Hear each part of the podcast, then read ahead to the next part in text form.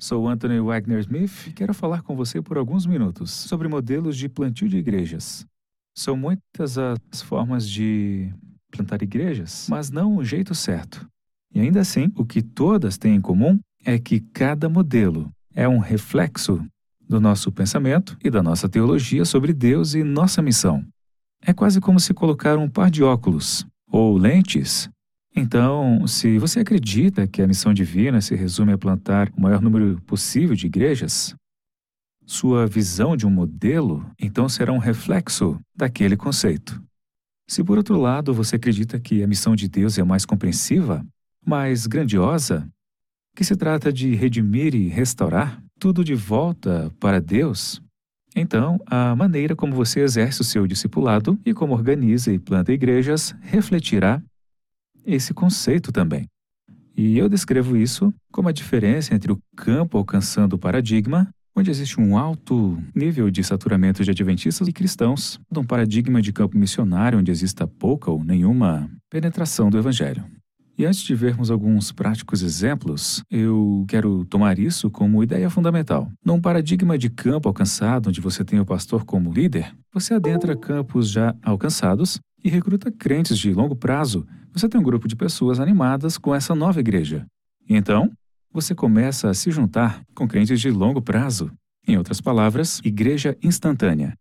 Depois disso, você nomeia líderes dentre os crentes antigos. Então, lá no final, se desenvolvem ministérios para evangelizar e produzir discipulado. Essa abordagem tem servido bem à igreja por muitos anos. Porém, os desafios hoje provêm de drásticas e dramáticas mudanças culturais. Eles mudaram o jogo, os quais tornam crítico e difícil a execução desse tipo de projeto cada dia mais difícil de alcançar os resultados de décadas passadas. Um modelo onde o foco, a intencionalidade, são os crentes antigos, é o campo missionário desse paradigma. E esse paradigma no campo missionário começa com uma equipe. Essas equipes apostólicas entram em campos desconhecidos. Eles evangelizam até que novos discípulos sejam formados, ao invés de esperar até o fim.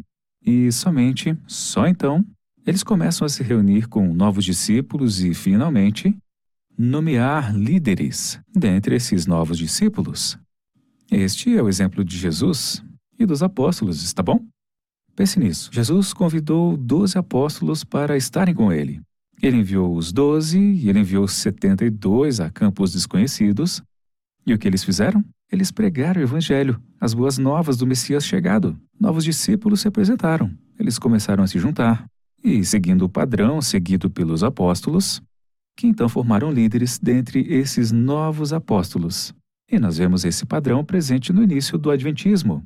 Os nossos líderes atuavam de maneira apostólica e adentraram novos territórios com atividade evangelística, as quais geravam a formação de novos discípulos, trazendo-os a um grupamento social, um grupo que hoje denominamos de comunidade missionária, e a partir daí eles nomearam líderes que organizaram a igreja.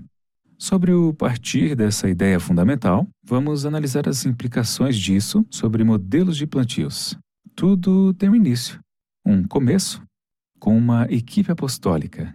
Se você está numa área onde existem outros crentes que têm paixão e compromisso com a missão, treine um pequeno time deles para atuarem como ministérios transculturais. E se você se encontra num ambiente pioneiro, você terá de fato que evangelizar o seu próprio uh, time e, em seguida, treiná-los a viver como missionários e com esse espírito de desenvolvimento. Se tivéssemos tempo, poderíamos ver algumas histórias sobre isso. Como fazer isso? Em segundo lugar, uma vez que você tem esse time, você precisa penetrar campos novos. Vou apresentar três formas rápidas de como isso acontece hoje.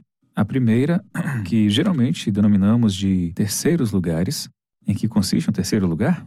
Você tem o seu primeiro lugar, que é onde você mora, o segundo, onde você trabalha, o seu terceiro lugar é um lugar de lazer ou de encontros sociais.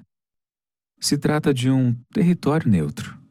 Esse não é um lugar onde se dão estudos bíblicos, nesse lugar não se cumpre agenda, é terreno neutro. Nesse lugar é possível criar relacionamentos entre membros da comunidade, ah, um exemplo, é, moro com a minha família, no lugar da América onde cai muita neve. Lugar da América onde cai muita neve no inverno. Então, o que fazemos no tempo de inverno é construir uma pista de gelo no quintal, não somente para as crianças praticarem patinação no gelo, mas para convidar os vizinhos e outras famílias fora do nosso círculo para virem.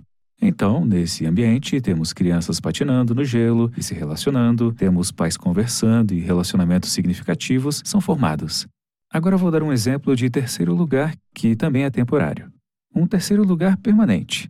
Por exemplo, eh, estou treinando um plantador de igrejas agora. Ele planta no ambiente urbano, é membro de um time apostólico e eles querem inaugurar um bar. Esse bar não servirá bebidas alcoólicas. É conhecido como um bar sóbrio e não somente bebidas não alcoólicas. Será também um território neutro. Para pessoas jovens e de mais idade naquela comunidade se juntarem e usufruírem de bebidas saudáveis, formando relacionamentos significativos, e a partir disso é que eles irão evangelizar, formar discípulos e plantar igrejas. A segunda maneira de penetrar um campo virgem é a nossa visão holística da missão adventista. Nossas escolas, escolas adventistas e hospitais não são território neutro, no sentido de que eles existem para pregar o Evangelho e curar em nome de Jesus. Eles têm uma missão bastante específica. E à medida que você conhece pessoas nesses lugares, saem muitas histórias de igrejas sendo plantadas. Em vez de simplesmente convidá-los para uma igreja já plantada e fazerem parte de um programa, conecte-os numa e como oportunidade para que se desenvolvam como discípulos em um relacionamento e, em seguida, forme uma nova igreja a partir da qual assumam papéis-chave de envolvimento e liderança nessa nova igreja. E uma terceira forma é o seu estilo de vida diário, um estilo de vida missionário. Esta é uma das coisas que separa o paradigma da missão de plantar igreja do paradigma de campo alcançado. Em um paradigma de campo alcançado, o ministério é mensurado pelo número de membros voluntários a ministérios oficiais, talvez uma ou duas vezes ao mês. Porém, numa abordagem missionária, tudo se resume a quantos membros estão ativamente conversando sobre Jesus e se envolvendo com seus vizinhos em contatos não oficiais, de contatos e formas não oficiais, dos programas da igreja e ministérios. E isso nos remete ao início com o time apostólico contendo o DNA correto para viverem como missionários transculturais e não simplesmente inicializar o programa da igreja. Em seguida, evangelizar até que novos discípulos sejam formados.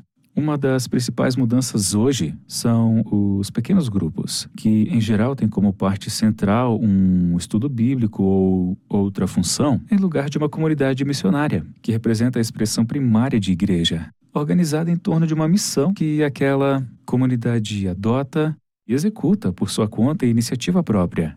Ah, um plantador com quem estou trabalhando está num país que, durante essa atual pandemia, determinou que só é possível estar face a face com alguém ou, no máximo, três pessoas de sua família. E, claro, além disso, mais ninguém. Então, o que ele tem feito tem sido formar bolhas com duas ou três famílias e essas bolhas juntam-se de vez em quando, seja por meios digitais, eletrônicos ou pessoalmente ao ar livre. E quando outras pessoas querem se juntar a elas, em vez de convidar uma nova pessoa para a bolha, eles empoderam aquela nova pessoa para que ela dê início a uma nova bolha de louvor missionário e fazer com mais dois de seus amigos ou familiares e assim vão se multiplicando bolhas com base no contexto no qual temos que trabalhar no momento. Esse é um exemplo de eh, evangelização até que se façam novos discípulos através de comunidades missionárias. E depois disso, começam a juntar-se a novos discípulos. Isso eh, modifica o propósito da igreja de se juntar aos sábados.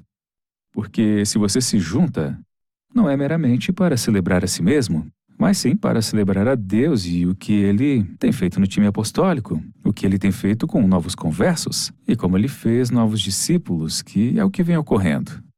É também uma oportunidade de priorizar experiência acima de conteúdo. Isso não é nada novo. Mas, nos dias de hoje, você pode ter conteúdos muito melhores assistindo a pastores ou professores pela internet. O que é único a respeito da igreja é a experiência que nós podemos fornecer. Em um exemplo rápido, tem um plantador de igrejas, um plantador de igrejas com quem me comunico que vai plantar uma nova igreja numa área urbana, de maneira que quando as pessoas se juntarem, eles terão a oportunidade de pegar os seus smartphones e depositá-los num local bem seguro, providenciado a sentar-se à mesa face a face para terem conversas boas, conversas sobre Deus, sem a mais mínima distração. O mundo está faminto por isso. E isso é algo único. Num paradigma de campo missionário, podemos oferecer maneiras atrativas para as pessoas poderem crescer espiritualmente. E por último, envolvimento de lideranças. O sinal de identidade adventista é o envolvimento na missão adventista. Eu creio nisso de todo meu coração, através de minha experiência no ministério, vendo plantas que exibem sucesso, porém elas envolvem novos discípulos de forma imediata, como também criam um caminho intencional para que eles assumam liderança significativa e significativas responsabilidades nessa nova planta. Então, obrigado por assistir a esse vídeo eu espero ter motivado você a se aprofundar mais no seu trabalho, do seu ministério e a missão de Deus. Deus te abençoe.